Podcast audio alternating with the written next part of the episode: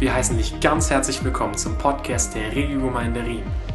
Wir freuen uns, dass du hierher gefunden hast und wünschen dir viel Gewinn beim Zuhören.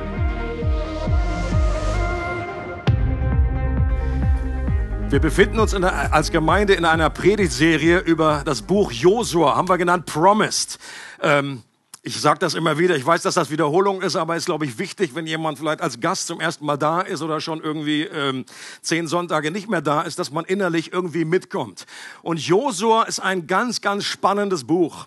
Und es geht darum, dieses Buch heute geistlich zu deuten eine geistliche Verbindung herzustellen zu unserem Leben heute.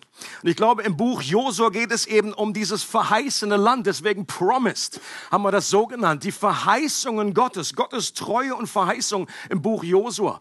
Und das verheißene Land, das ist in der Bibel kein Bild für den Himmel.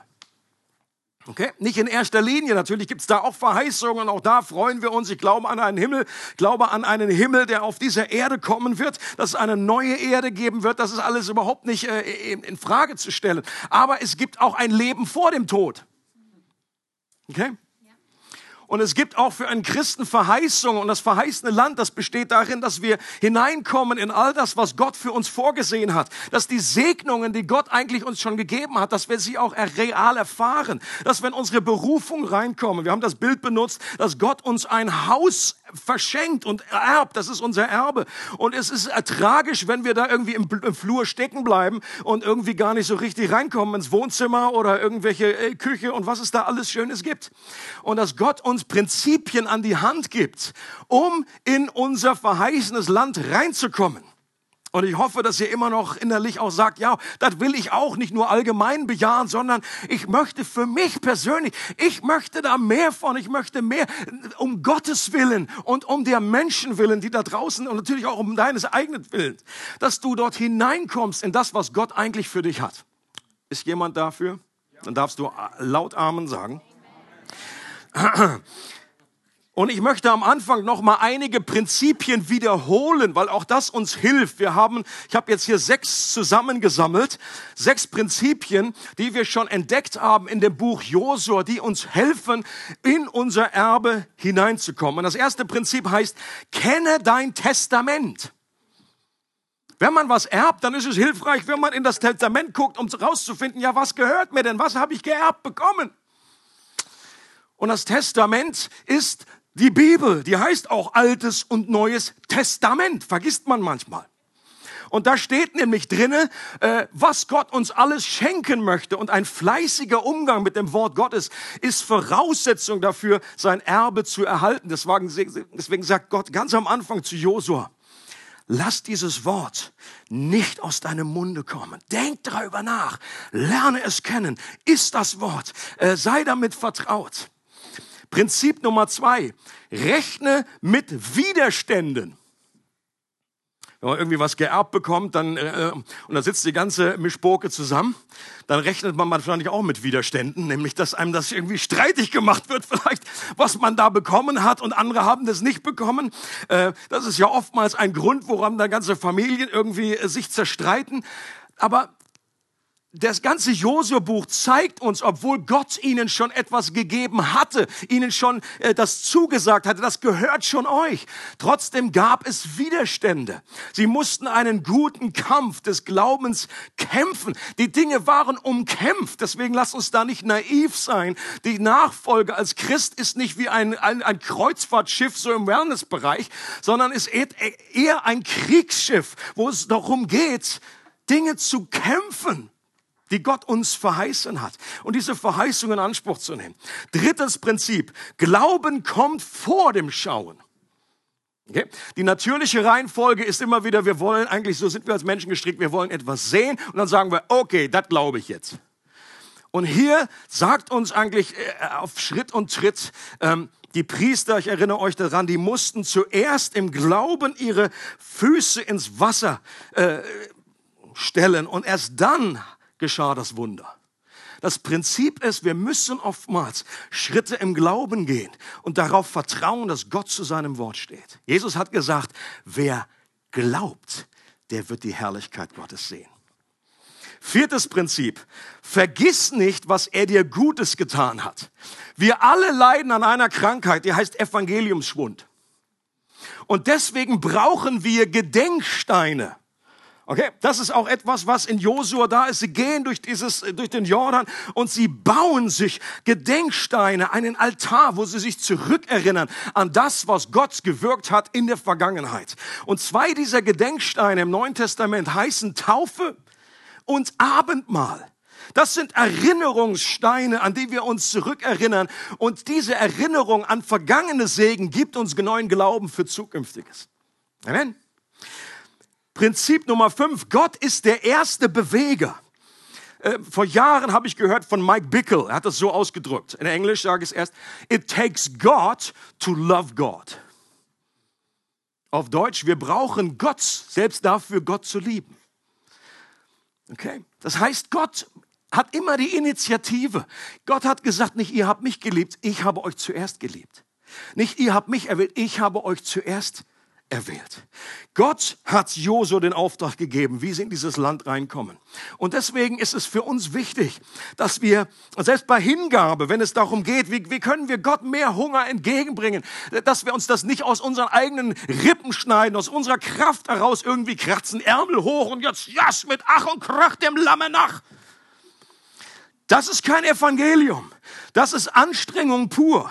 Wenn du mehr Hingabe für Jesus haben möchtest, dann schau nicht einfach, versuch nicht aus eigener Kraft jetzt irgendwie mehr Hingabe irgendwie äh, vorzuproduzieren, sondern schau auf Gott, der sich schon für dich hingegeben hat. Und je mehr du das im Blick hast, und mehr du siehst, das Kreuz vor Augen hast, Jesus siehst im Garten, wie er geschwitzt hat, wie er gelitten hat für dich, wie er sich freiwillig hingegeben hat, umso mehr wird in deinem Herzen ein Echo der Hingabe entstehen. Und das dritte, äh, das, das letzte, sechste, Gott nutzt oft bekloppte Strategien, um seine Ziele zu erreichen. Und dieses Wort bekloppt, das ist das neudeutsche Wort für, was in der Bibel steht, töricht. Das, ist, das war die vorletzte Predigt, da ging es darum, einfach wie Gott irrwitzige Dinge benutzt, die aus menschlicher Sicht völlig birnenweich sind die töricht sind. Aber Gott hat wohlgefallen, weil er das Weise dieser Welt äh, zunichte machen möchte. Das, was stark ist vor dieser Welt. Und durch die scheinbare Schwäche hat Gott einen Sieg errungen. Und das berühmteste Beispiel für so eine bekloppte Strategie, das haben wir uns vor zwei Wochen angeschaut, als es um Jericho ging. Hier nochmal ein Bild. Jericho, wie man das sich vorstellt, aus den Ausgrabungen. Ähm, also Lukas hat das, äh, Luca meine ich, sorry, Luca hat die Sachen ausgegraben. Er ist ja unser Archäologenbär in unserer Runde. Und äh, und so stellt man sich ungefähr vor, und er sieht ja auch diese beiden äh, Stadtmauern, äh, die es gab. Und hier die aberwitzige Strategie von Gott, die also alles irgendwie in Frage gestellt hat, was man jemals über Kriegsführung gelernt hat, wie die, da die Volk Israel einfach drum laufen sollten und so ein bisschen da ins Hörnchen blasen. Und dann fällt das Ganze Ding einfach zusammen, ohne dass sie überhaupt eine äh, Waffe gezückt haben. Das war Gottes bekloppte, törichte Strategie. Und heute gibt es hier Fortsetzung, Jericho Teil 2, weil in diesem Text noch so viel drin steckt. Are you ready? Ich lese den Text aus äh, Josua 6, 15 bis 27. Am siebten Tag brachen sie bereits bei Sonnenaufgang auf und zogen wie zuvor um die Stadt herum, an diesem Tag jedoch siebenmal. Beim siebten Mal, als die Priester die Hörner bliesen, rief Josua dem Volk zu, schreit so laut ihr könnt, der Herr gibt euch Jericho. Gottes Zorn wird die ganze Stadt treffen. Alles in ihr muss vernichtet werden. Nur die Prostituierte Rahab soll am Leben bleiben und jeder, der bei ihr im Haus ist, denn sie hat unsere Kundschafter versteckt. Hütet euch davor, irgendetwas für euch zu behalten, worüber Gott sein Urteil verhängt hat. Ihr dürft nicht die Strafe Gottes vollstrecken und euch zugleich selbst schuldig machen. Sonst wird Gottes Zorn auch uns treffen und Unheil über unser Volk bringen. Das Silber und Gold und die Gegenstände aus Bronze und Eisen gehören dem Herrn. Sie sollen in der Schatzkammer des heiligen Zeltes aufbewahrt werden. Die Priester bliesen ihre Hörner und das Volk stimmte das Kriegsgeschrei an. Da stürzte die Mauer von Jericho ein. Die Israeliten stürmten die Stadt von allen Seiten und eroberten sie. Mit ihren Schwertern vernichteten sie alles Leben darin, Männer und Frauen, Kinder und Greise, Rinder, Schafe und Esel. Den beiden Männern, die Jericho erkundet hatten, befahl Josua, geht zum Haus der Prostituierten und holt sie und ihre Angehörigen heraus, wie ihr es geschworen habt. Die beiden liefen zu Rahabs Haus, brachten sie zusammen mit ihren Eltern, Geschwistern und allen Verwandten aus der Stadt und führten sie an einen Ort außerhalb des israelitischen Lagers. Schließlich steckte man Jericho in Brand. Nur das Silber, das Gold und die bronzenen und eisernen Gegenstände nahmen die Israeliten mit und brachten sie in die Schatzkammer des heiligen Zeltes. Von den Einwohnern der Stadt ließ Josua niemand am Leben, außer der Prostituierten Rahab, der Familie ihres Vaters und ihren anderen Verwandten. Denn sie hatte die israelitischen Kundschafter versteckt, die Josua nach Jericho gesandt hatte. Noch heute leben in Israel Menschen, die von Rahabs Familie abstammen. Besser übersetzt an der Stelle, Rahab lebt noch heute, zu der Zeit, als es geschrieben wurde nicht nur ihre Nachkommen. Als Jericho niederbrannte, sprach Josua einen Fluch aus. Die Strafe des Herrn soll den treffen, der diese Stadt wieder aufbaut. Wenn er das Fundament legt, stirbt sein erster Sohn. Und wenn er die Tore einsetzt, verliert er seinen Jüngsten. Der Herr stand Josua zur Seite. Im ganzen Land sprach man von ihm. Ein ganz einfacher Text. Das gibt man so Praktikanten zur Predigt, so als Einstieg.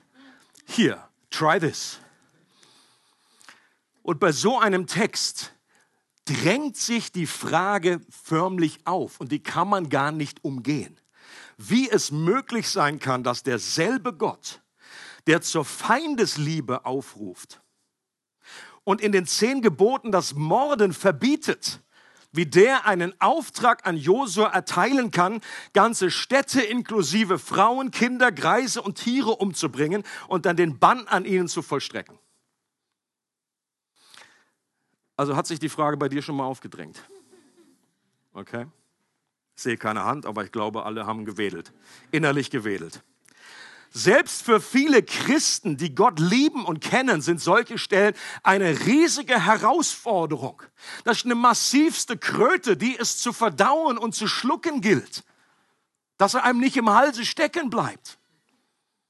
Oder es sind sogar Klippen, an denen unser Glauben zerschellen kann und zu zerschellen droht, weil so ein Gemetzel nicht mit dem Gottesbild eines liebenden Vaters das irgendwie zusammenbringen können. Wie können wir das, wie ist das möglich?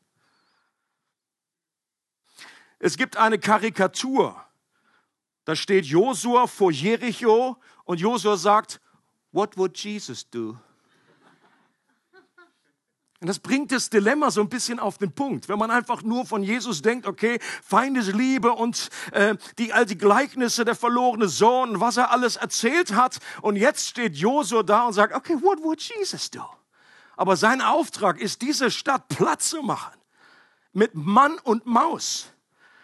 Und ich glaube auch im Vorfeld, gerade zu einer Father Heart Konferenz, ist das eine gute Gelegenheit, hier einfach dieses Thema anzusprechen, weil ich kann mir gut vorstellen, dass es auch unter uns Menschen gibt, die einfach hier ein riesiges Problem haben. Dieses, okay, das ist der liebende Vater und von dem hören wir natürlich gerne. Aber wie ist das mit den anderen Stellen? Wie gehen wir damit um, mit solchen Stellen? Wie können wir den Charakter, das Gottesbild irgendwie halbwegs da äh, zusammenführen? Und ich werde versuchen, das auch in dieser Predigt mit aufzugreifen. Es wird mir natürlich jetzt, ich, in einer Predigt kannst du da nicht alles abdecken. Da gibt es zehn Bücher zu. 20, 100, 1000.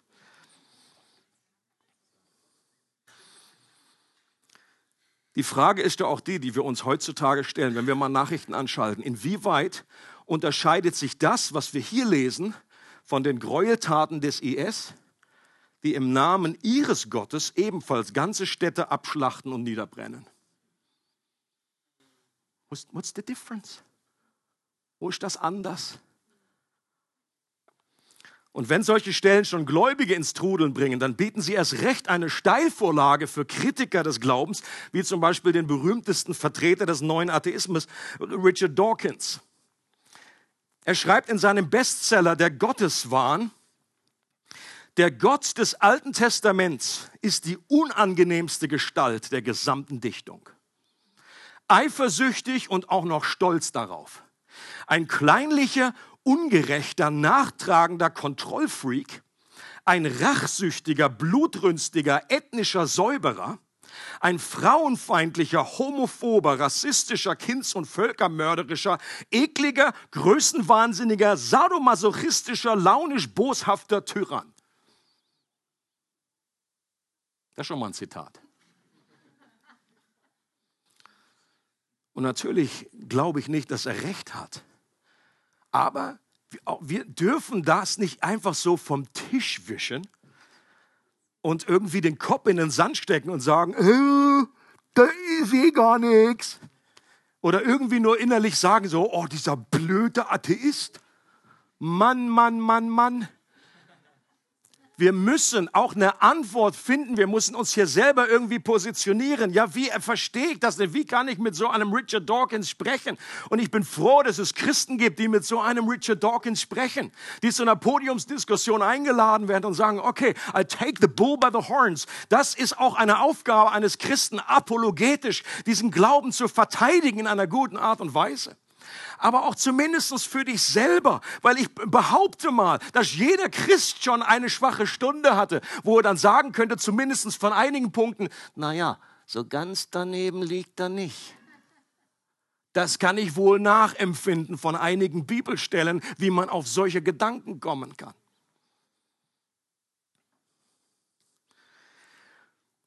Und deswegen einige Gedanken, die uns helfen können einen ersten Hinweis hat Michi in seiner Predigt letzte Woche schon gebracht. Wenn ihr die noch nicht gehört habt, die Predigt, dann möchte ich es euch auch herzlich empfehlen. Ich bin immer froh, wenn mal jemand anders gepredigt hat, dass ich auch mal eine Predigt empfehlen kann. Ja? Die eigene Predigt ist immer, boah, die war Hammer, die ist super, die müsst ihr runterladen. Das übernimmt Christoph dann. Äh, aber an dieser Stelle bin ich so froh, dass ich das selber sagen kann. Ich fand das eine klasse Predigt zu dem Thema, wie wir Entscheidungen treffen können. Das war all inclusive. Da war so 95 Prozent von allen Fragen von Do's und Don'ts irgendwie äh, äh, da drinne. War super practical, praktisch und einfach die Einladung. Äh, zieht sie euch vom Netz und hört sie euch an. Vielen Dank an der Stelle, Michi, für deinen Dienst. Ihr dürft auch applaudieren. Das ist äh,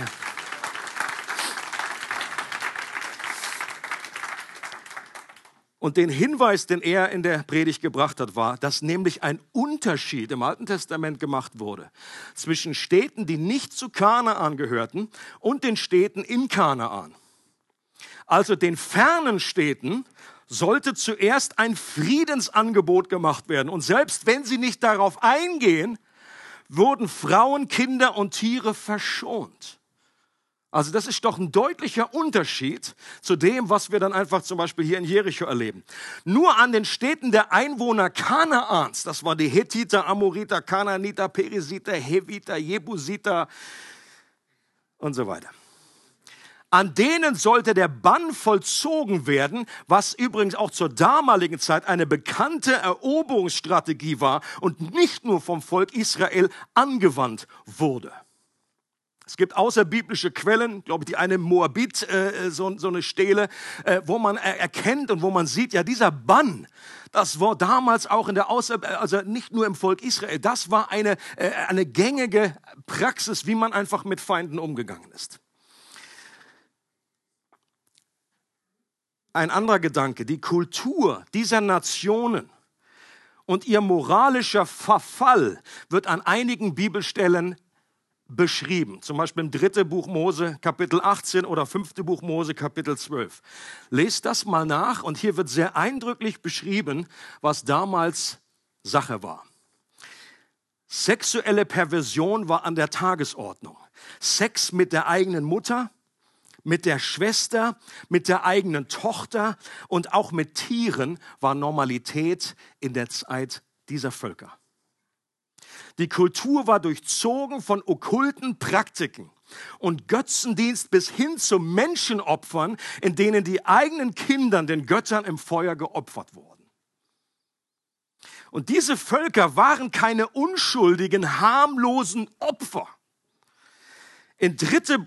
Mose 18 benutzt Gott selbst ein krasses Bild. Da heißt es, und das Land wurde unrein gemacht und ich suchte seine Schuld an ihm heim und das Land spie seine Bewohner aus.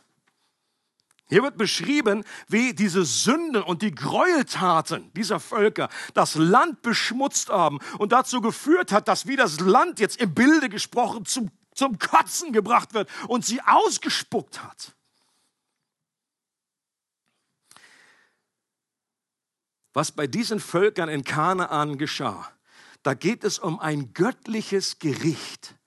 Das ist vergleichbar mit der Sintflut und dem Gericht gegen Sodom und Gomorra. Übrigens zwei Ereignisse, die von Jesus selbst bestätigt wurden.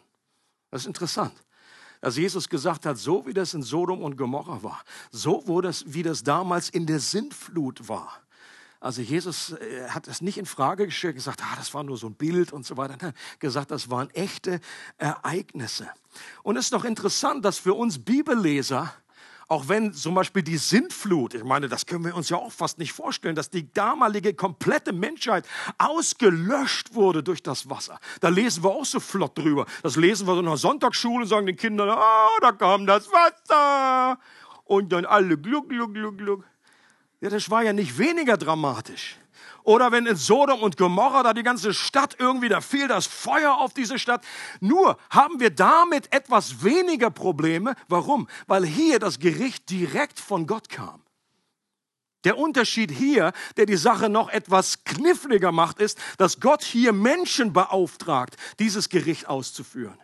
Und Gott zu Josua sagt, das ist dein Auftrag, das darfst du machen, musst du machen. Und Josua übrigens selber der kannte auch, der wusste auch, was es bedeutet, dass ganze ähm, Hunderte von Babys ausgelöscht wurden. Der war selber auch damals in Ägypten und hat das erlebt unter Pharao, wie einfach die ganzen Kids, alle menschliche, äh, alles männliche, das menschliche, alles männliche, was geboren wurde, ausgelöscht wurde, ins Wasser geworfen wurde.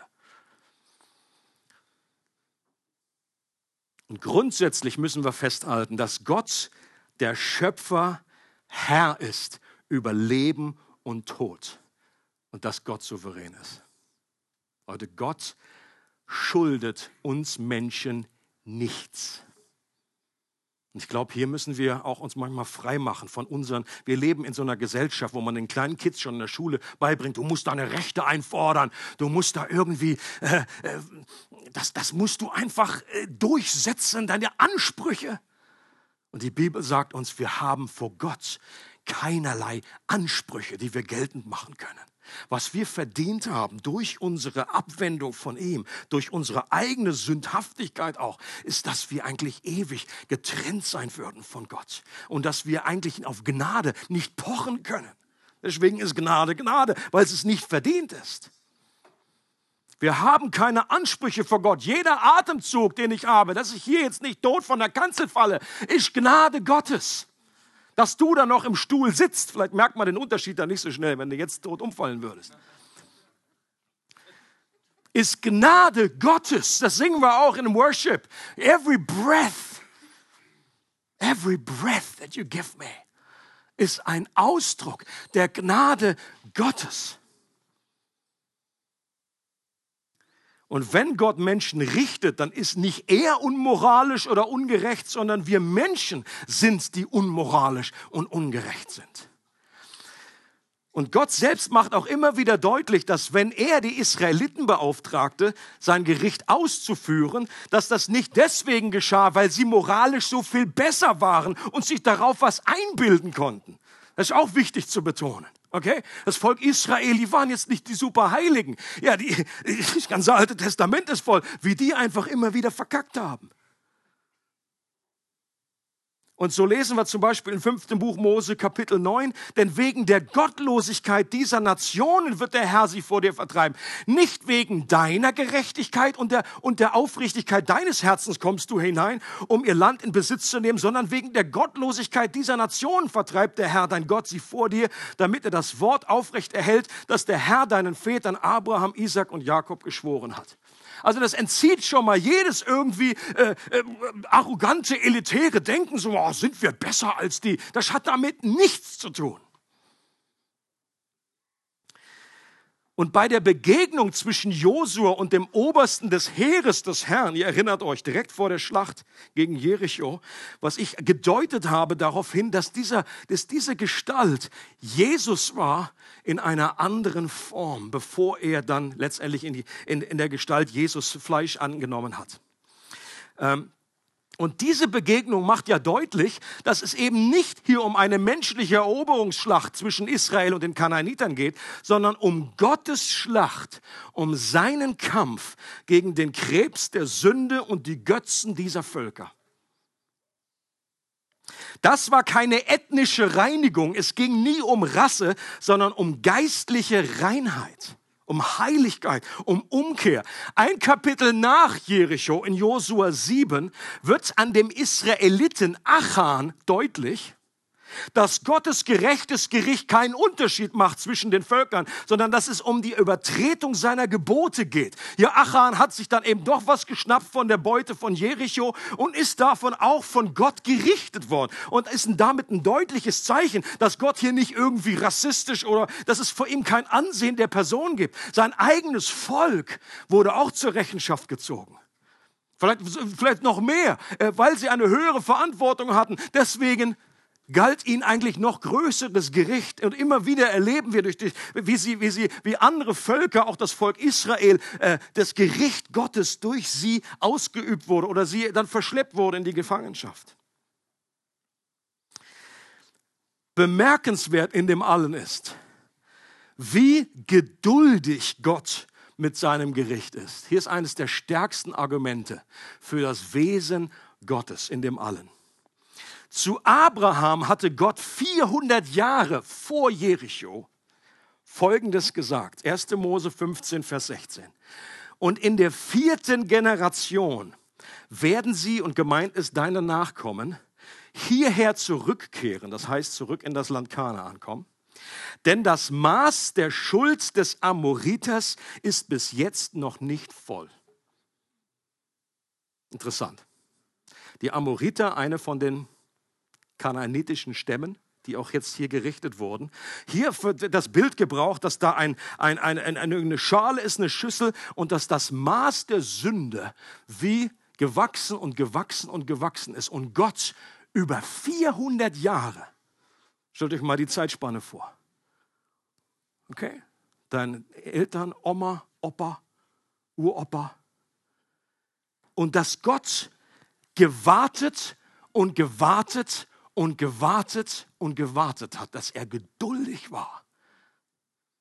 Und dann erst irgendwann, als das Maß voll war, sein Gericht kam.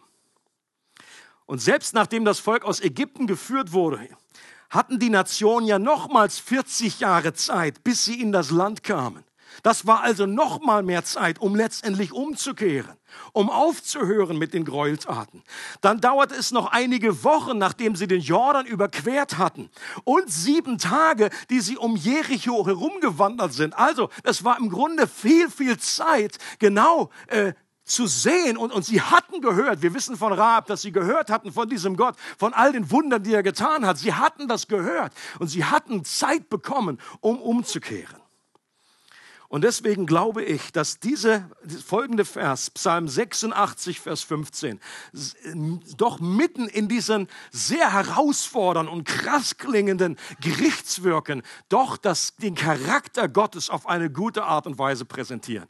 Und zwar heißt es, du aber Herr bist ein barmherziger und gnädiger Gott, langsam zum Zorn und groß an Gnade und Wahrheit. Und das klingt ganz anders als das, was an Richard Dawkins vermittelt. Und lass uns das doch mal zusammen lesen, als ein Bekenntnis, auch vielleicht über dein Leben. Are you ready? Du aber, Herr, bist ein barmherziger und gnädiger Gott, langsam zum Zorn und groß an Gnade und Wahrheit. Und hier wird nicht in Frage gestellt, dass, dass Gott, dass es den Zorn Gottes, dass das eine Realität ist. Aber es wird gesagt, Gott ist unglaublich geduldig. Glaub, ist unglaublich langsam zum Zorn. Jemand hat gesagt, die theologische Frage, die am meisten verwirrt in der Bibel, ist nicht, warum Gott Menschen richtet, sondern warum Gott uns in unserer Sündhaftigkeit so lange toleriert. Das, so, auf den Trichter sollten wir irgendwann kommen. Ich glaube, das kann ein Zeichen sein von, von, von Reife, dass wir verstehen, bei all dem, was uns umfängt, bei all dem, wo wir unsere Leben gegen die Wand gefahren haben, bei all dem, wie sündig wir sind in, im Vergleich zu Gottes Heiligkeit, ist doch die größte Herausforderung zu verstehen, wie, warum gibt es überhaupt noch was? Warum sitzen wir noch alle hier? Warum hat Gott nicht diese, diese Erde schon beendet? Weil Gott gnädig ist, weil er langsam zum Zorn ist. Und das ist die größte Herausforderung. Einfach, wie kann Gott so gnädig sein im Angesicht von so viel Übel? Gott ist langsam zum Zorn und doch ist seine, sein Zorn eine Realität. Auch wenn das selbst viele Theologen versuchen, heute irgendwie aufzuweichen. Vom Zorn Gottes heutzutage zu reden, ist mehr und mehr politically incorrect. Auch in christlichen Kreisen. Das muss man irgendwie umschiffen, dieses Thema. Der Zorn Gottes ist eben nicht mit menschlicher Rachsucht zu vergleichen, ist nicht willkürlich, ist kein Jezorn aus dem Affekt. Der Zorn Gottes ist seine gerechte und beständige Feindschaft gegen das Böse. Seine Weigerung, einen Kompromiss damit einzugehen und seine Entschlossenheit, es zu verdammen. Ich persönlich sehe in der Bibel keinen Widerspruch zwischen Gottes Liebe und seinem Zorn. Wenn wir den Zorn Gottes ausblenden, dann verwässern wir damit gleichzeitig auch seine Liebe. Ich glaube, dass Liebe und Zorn zusammengehört und zwei Seiten einer Medaille sind. Und du wirst das sehr leicht nachempfinden können, wenn du etwas hast, was du liebst. Wenn du dein Kind liebst, dann ist in dir ein gerechter und legitimer Zorn auf alles, was dieses Kind Schaden zufügen möchte. Okay? Und deswegen ist, gehört das zusammen. Und wenn Gott uns liebt und nicht so eine Vorstellung von so einem weichgespülten Gott, der nur aus Watte besteht, sondern ein Gott, der gerecht ist, der heilig ist und der wirklich auf, äh, uns wirklich so liebt, dass er auf all das zornig ist, was seine Schöpfung, was ihm kostbar und wichtig ist, was das zerstören will, dann ist dieser Zorn gerechtfertigt. Bei der Eroberung Kanaans ging es unter anderem darum, auch das Volk Israel vor dem Götzendienst und den Gräuelsünden der anderen Völker zu bewahren, dass sie dadurch nicht kontaminiert würden. Warum? Weil Gottes Heil für die gesamte Welt aus diesem kleinen Volk kommen würde und deshalb etwas viel, viel Größeres auf dem Spiel stand. Jericho heißt übersetzt Mond. Sehr wahrscheinlich, weil die Stadt die Hochburg damals des Mondkultes war. Und sie war, Jericho war wie ein Symbol für ein geistliches Tschernobyl, das alles geistliche Leben verstrahlt. Und deshalb wurde die Stadt auch niedergebrannt. Keine Beute durfte genommen werden und unter einem Fluch wurde der Aufbau in der Zukunft verboten.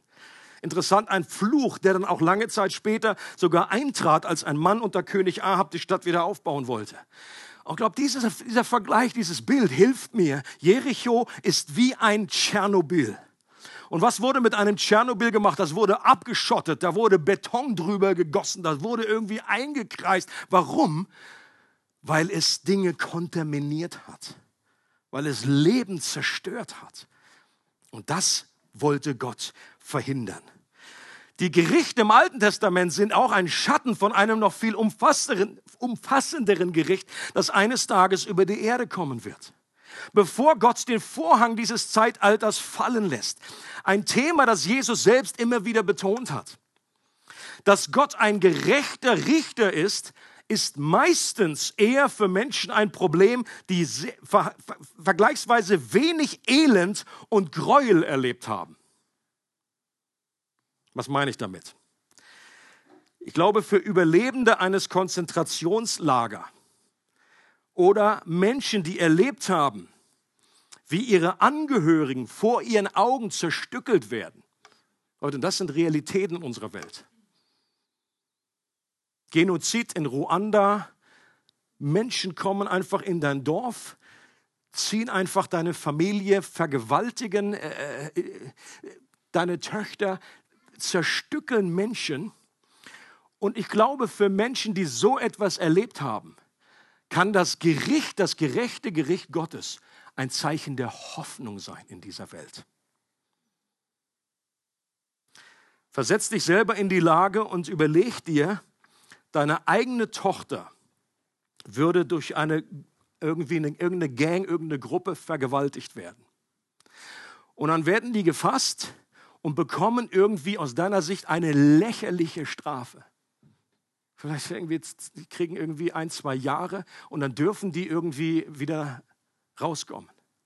Und dann gehen sie während, mitten im Gericht, gehen sie mit Grinsen auf ihren Gesichtern irgendwie mit einer inneren Yes, haben wir hier voll ausgelotet, die, das, das Gerechtssystem. Gehen einfach von dir. Oder ein anderes Beispiel, ähm, ein, ein Sohn von dir stirbt bei einem Autounfall und es wird klar, dass der Fahrer völlig alkoholisiert war und dass das auch nicht zum ersten Mal war, dass das ein Wiederholungstäter ist und dass auch diese Person keinerlei Einsicht zeigt und dich irgendwie auch noch schief anlächelt. Okay? In so einem Fall ist, glaube ich, die einzige Art und Weise, dass du nicht zerfressen wirst von einem inneren Zorn oder von einem inneren Gefühl, dass du Gerechtigkeit jetzt irgendwie, dass du möchtest, dass sich die Dinge wiederherstellen oder dass du einfach auf Revanche aus bist. Die einzige Chance, die du in so einem Fall hast, ist auf Gottes gerechtes Gericht vertrauen, dass da ein Gott ist, der eines Tages alles wieder richten wird, auch dann, wenn in diesem Leben Menschen nicht zur Rechenschaft gezogen werden. Okay? Ich glaube, deswegen heißt es in Römer 12, Vers 9, rächt euch nicht selbst, warum, sondern gebt Raum dem Zorn Gottes. Und ich glaube, das ist eine Hoffnung. Und ich, ich, befürchte, dass wir einfach im Westen, die wir doch verhältnismäßig wenig mit, uns, mit unseren First World Problems hier irgendwie rumschlagen und sagen, oh Mann, oh mein iPhone ist wieder kaputt. Äh, so, boah, Mann, Mann, Mann, Mann, Mann. Dass wir irgendwie Schwierigkeiten haben in dem Moment, wo ich sagte, fällt es gerade runter. Das war nicht die Absicht. Aber ich glaube, wir haben manchmal Schwierigkeiten nachzuempfinden, womit sich andere Menschen, andere Kulturen einfach rumschlagen müssen, was für Leid, was für Ungerechtigkeit, Verfolgung sie erleben. Und die einzige Hoffnung, da nicht durchzudrehen, ist darauf zu vertrauen, dass Gott ein gerechter Richter ist. Dass Gott eben nicht nur aus Watte besteht und alle fünf Grade sein lässt, sondern dass es einen echten Zorn Gottes gibt. Und dass Gott nicht nur langsam zum Zorn ist, sondern barmherzig und voller Gnade, wird ebenfalls in der Stelle am Beispiel von Rahab deutlich. Rahab und ihre ganze Familie, das heißt alle, die sich in ihrem Haus versammelten und Schutz suchten, wurden vor dem Gericht verschont. Das war Barmherzigkeit. Und mehr noch, sie wurde Teil des Volkes Gottes. Für eine kurze Zeit mussten sie außerhalb des Lagers, äh, die Männer mussten dann irgendwie beschnitten werden, aber sie wurden dann völlig komplett aufgenommen und das ist Gnade. Und es heißt, kannst du in Matthäus 1 nachlesen, Rahab heiratete Salmon und Salmon war ein Vor, und sie beide waren die Vorfahren des Messias. Und das ist unglaublich, wie Gott hier äh, seine Gnade dadurch zeigt, dass er eine Rahab mit in diesen in, in den Abstammungs in die Geschlechterliste da von Matthäus rein rein platziert. Ähm, und das ist wie Gott ist. Und ich glaube und, und das war eine große Gruppe. Du kannst dir vorstellen, wie sie zu einer Evangelistin wurde, wie sie gesagt hat, Leute, die, der, der Eid, den sie mir geschworen ist, dass jeder, der in meinem Haus ist, ich glaube, die hat alle Möbel rausgeschmissen, dass sie noch möglichst viel Platz hatte. Und die hat alles, was nur irgendwie, ach, du bist doch auch mit mir verwandt irgendwie. Und du hast mich irgendwie entbunden damals. Komm, alle mit hier. Äh, jeder wurde irgendwie eingeladen. Du, alle, die ganze Familie, wer auch immer in ihrem Haus war, wurde errettet. Und das ist die Gnade, die Gott uns anbietet. Selbst solche Stellen, in denen es um das gerechte Gericht Gottes geht, enthalten eine unglaublich gute Botschaft für Sünder. Und ich persönlich bin der Überzeugung, dass die Good News erst dann richtig als gut erlebt werden, wenn wir auch die Bad News richtig verstehen und ernst nehmen. Ich glaube, es hat damit zu, zu, tun, dass wir heute oft so wenig die Gnade Gottes in ihrer Tiefe erkennen, weil wir eben auch bei der anderen Thema, den Bad News, so irgendwie verflacht sind ja, ja, wir sind schon alle irgendwie nicht ganz, nicht ganz richtig oder haben so unsere Macken und unsere Ecken. Aber in der Tiefe zu verstehen, da ist was komplett falsch gelaufen in meinem Herzen. Ich, ich habe nichts verdient, außer Gericht. Da müssen wir anfangen. Und dann wird auch, erst wenn die Sünde bitter schmeckt, wird die Gnade als süß erlebt. Und wenn Jesus der Retter ist, dann müssen Menschen auch verstehen, wovor sie errettet werden sollen. Der Vater von John Piper war ein Evangelist. Und er hat gesagt, Menschen errettet zu bekommen, ist nicht schwierig. Viel, viel schwieriger ist es, Menschen erstmals davon zu überzeugen, dass sie verloren sind. Das ist die größte Herausforderung. Ihnen dann die Gnade Gottes anzubieten, das ist dann darauf hinten kein Problem mehr. Aber Leute, ich glaube, das ist die größte Herausforderung heutzutage. Jesus rettet dich. Ja, wovor? Wovor? Und Rettung geschieht auch heute noch. Nach wie vor wie bei Rahab und ihrer Familie. Sie hatte von den großen Taten Gottes gehört. Das ist mal die Voraussetzung. Und dann hat sie erkannt, dass dieser Herr Gott ist oben im Himmel und unten auf der Erde. So hat sie das den Spionen gegenüber erzählt. Und sie hat um Gnade gebeten und ihr Vertrauen allein auf diese göttliche Gnade gesetzt. Und als Zeichen für ihren Glauben hat sie einen roten Faden aus ihrem Fenster gehängt, der ein prophetischer Hinweis ist auf das Blut Jesu. Das auch heute noch jeden Menschen vor dem Gericht bewahrt, das ist Barmherzigkeit. Und uns darüber hinaus beschenkt, dass wir zu Gottes Volk gehören dürfen, dass wir seine Kinder werden und ein gewaltiges Erbe erhalten, das ist Gnade. Und so sollten auch wir mit einer inneren Leidenschaft unterwegs sein und Menschen von dieser frohen Botschaft erzählen. Leute, wenn du damals Rahab gewesen wärst, dann hättest du, glaube ich, deine Menschenfurcht überwunden und gesagt, bitte, es, es ist, kommt in mein Haus, sei dabei, komm unter den Schutz von diesem roten Faden. Und nur weil sich das jetzt länger hinstreckt und länger hinzögert, sind wir oft auch zögerlich, dass wir irgendwie Angst haben, äh, ja, weil sich das eben hinstreckt, das Gericht, dass wir deswegen denken, oh, das kann ich gar nicht so meinem Nachbarn erzählen. Ähm, und der Grund, warum das alles möglich ist, ist, weil Jesus am Kreuz zu Jericho wurde. Okay? Wenn das Bild im Alten Testament ist, eine Stadt, die voll ist von Immoral, voll ist von Gräueltaten, von Sünden, wenn das auch für Jericho, wenn das ein Platzhalter ist, dann heißt es im Neuen Testament, Jesus ist für uns zur Sünde gemacht worden. Und das große, wenn, wenn man darüber diskutiert, okay, ich, wie ich Gott kann, darf errichten, wie ist das diese Grausamkeit, dann dürfen wir eins nicht vergessen, Jesus selber ist freiwillig an den Ort gegangen, wo er sich identifiziert hat mit dem menschlichen Jericho, mit einem menschlichen Sodom, mit einer menschlichen Sintflut. Und er ist der Stellvertreter und hat all dieses, die Schuld, die Sünde auf sich genommen. Er hat all den radioaktiven Müll dieser gesamten Welt auf sich genommen genommen, runtergeschluckt und dann ist er überschüttet worden mit Beton. Das wäre ein anderes Bild, um das Kreuz zu erklären. Das Feuer, was über Sodom kam, ist auch über Jesus gekommen. Das gerechten Gerichtes Gottes. Nicht, weil der, weil der Vater hässig war auf Jesus, sondern weil er das, die Sünde, mit der er sich identifiziert hat, gerichtet hat. Er wurde zur Sünde gemacht.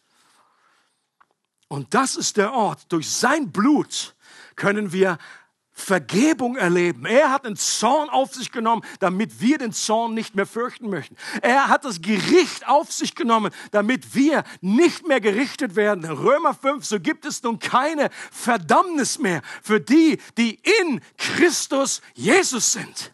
Jesus ist dieser Raum von Rahab, wo wir alle reinkommen können. Jeder, der in Christus ist, wird errettet werden von dem ewigen Gericht, Leute. Und das immer wieder zu verstehen, dieses Evangelium zu verstehen, das sollte uns an den Punkt bringen, dass wir vor Gott jubeln und dass wir sagen, Gott, auch wenn ich noch Fragen habe, wenn irgendwie nicht alles klar ist, wenn ich manche Sachen nicht richtig verstehe, ich halte daran fest. Und deswegen möchte ich auch diesen Vers nochmal uns vor Augen stellen. Du aber, Herr, bist ein barmherziger und gnädiger Gott, langsam zum Zorn und groß an Gnade und Wahrheit. weitere Informationen über unsere Gemeinde besuche unsere Webseite www.regelgemeinde.ch.